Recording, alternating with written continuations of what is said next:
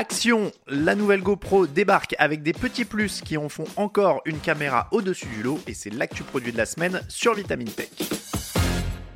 Le 14 octobre 2012, Félix Baumgartner sautait d'un nuage d'une hauteur de 38 969 mètres pour dépasser le mur du son en chute libre à Mach 1.25.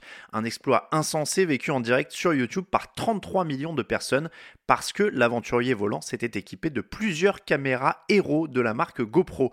Une marque déjà incontournable bien avant ce saut, au point qu'on donne le nom générique de GoPro aux nombreuses autres caméras d'action du marché, un peu comme Frigo ou Kleenex. Tout commence en 2001. Nick Woodman, un jeune Californien passionné de surf, un brin narcissique, cherche à se mettre en scène sur sa planche à coups de vidéos spectaculaires. L'idée de base était assez simple puisqu'il s'agissait d'enfermer une petite caméra haute définition dans une coque anti-choc et étanche, puis de l'équiper de sangles pour se l'attacher sur le corps, la tête ou bien la fixer sur sa planche. Un an plus tard, après seulement quelques prototypes, les adeptes de sport de l'extrême en font un véritable phénomène de masse et la petite start-up devient une énorme entreprise carrément cotée en bourse. Cette caméra dont vous êtes le héros se retrouve alors embarquée partout, dans les ailes volantes, les casques de ski, les avions de chasse et toutes les activités de l'extrême comme le saut à l'élastique. On en dénombre jusqu'à des dizaines de millions en circulation et quand ça se passe mal, elles viennent peupler les fonds marins ou les champs. Forcément, ce succès attise la concurrence et GoPro perd des parts de marché ce qui se traduit par des licenciements. Mais contrairement à d'autres marques phares des années 2000, GoPro est toujours là, bien vivant, et pour ses 20 ans, la marque sort de nouveaux modèles.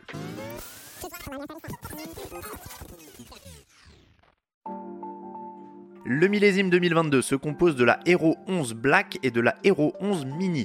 Pour la première, on retrouve le même châssis qu'habituellement avec un boîtier résistant au choc. Il reste étanche jusqu'à 10 mètres de profondeur sans avoir besoin de son caisson de protection. Mais c'est surtout à l'intérieur que le constructeur a mis le paquet. D'abord, pour sa batterie, GoPro a misé sur un modèle plus performant et qui tient la charge même lorsque la température est basse. Surtout, on trouve un nouveau capteur plus grand et plus large doté d'une résolution de 27 mégapixels. Il passe en ultra grand angle, ce qui donne l'équivalent d'un objectif 24-36. Son ratio est particulier puisqu'il s'agit d'un format 8 septième, c'est-à-dire pratiquement carré. Comme le nombre de mégapixels a augmenté, cela permet de recadrer l'image pour changer de format sans perdre en qualité. Ce capteur est capable de capturer 60 images par seconde en 5,3K.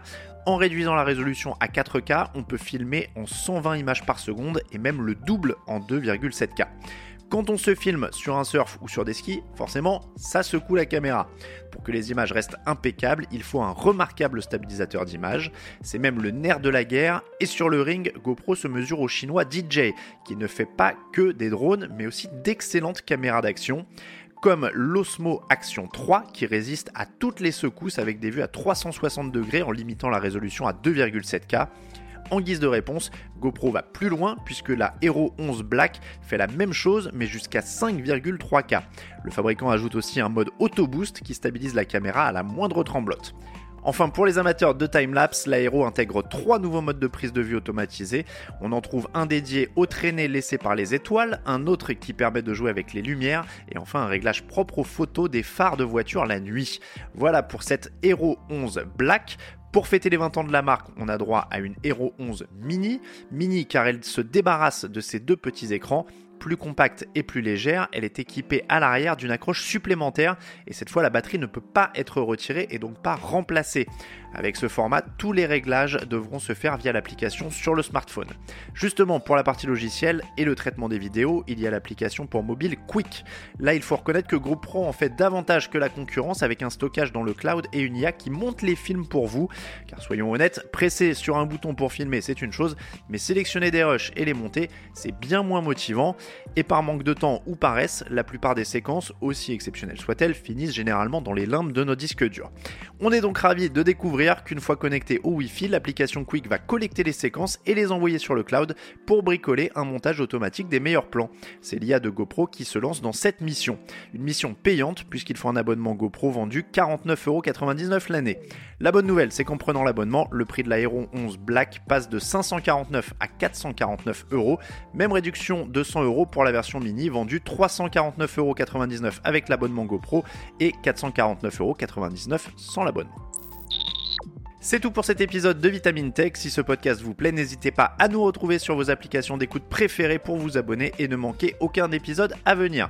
Depuis 10 jours, Vitamine Tech est numéro 1 sur iTunes dans la catégorie des actualités technologiques. C'est le signe que vous êtes de plus en plus nombreux et nombreuses à nous avoir rejoints. Pour être sûr de continuer de nous suivre tout au long de l'année, pensez à vous abonner à Vitamine Tech et à nos autres podcasts. Pour le reste, je vous souhaite à toutes et à tous une excellente soirée ou une très bonne journée et à la semaine prochaine dans Vitamine Tech.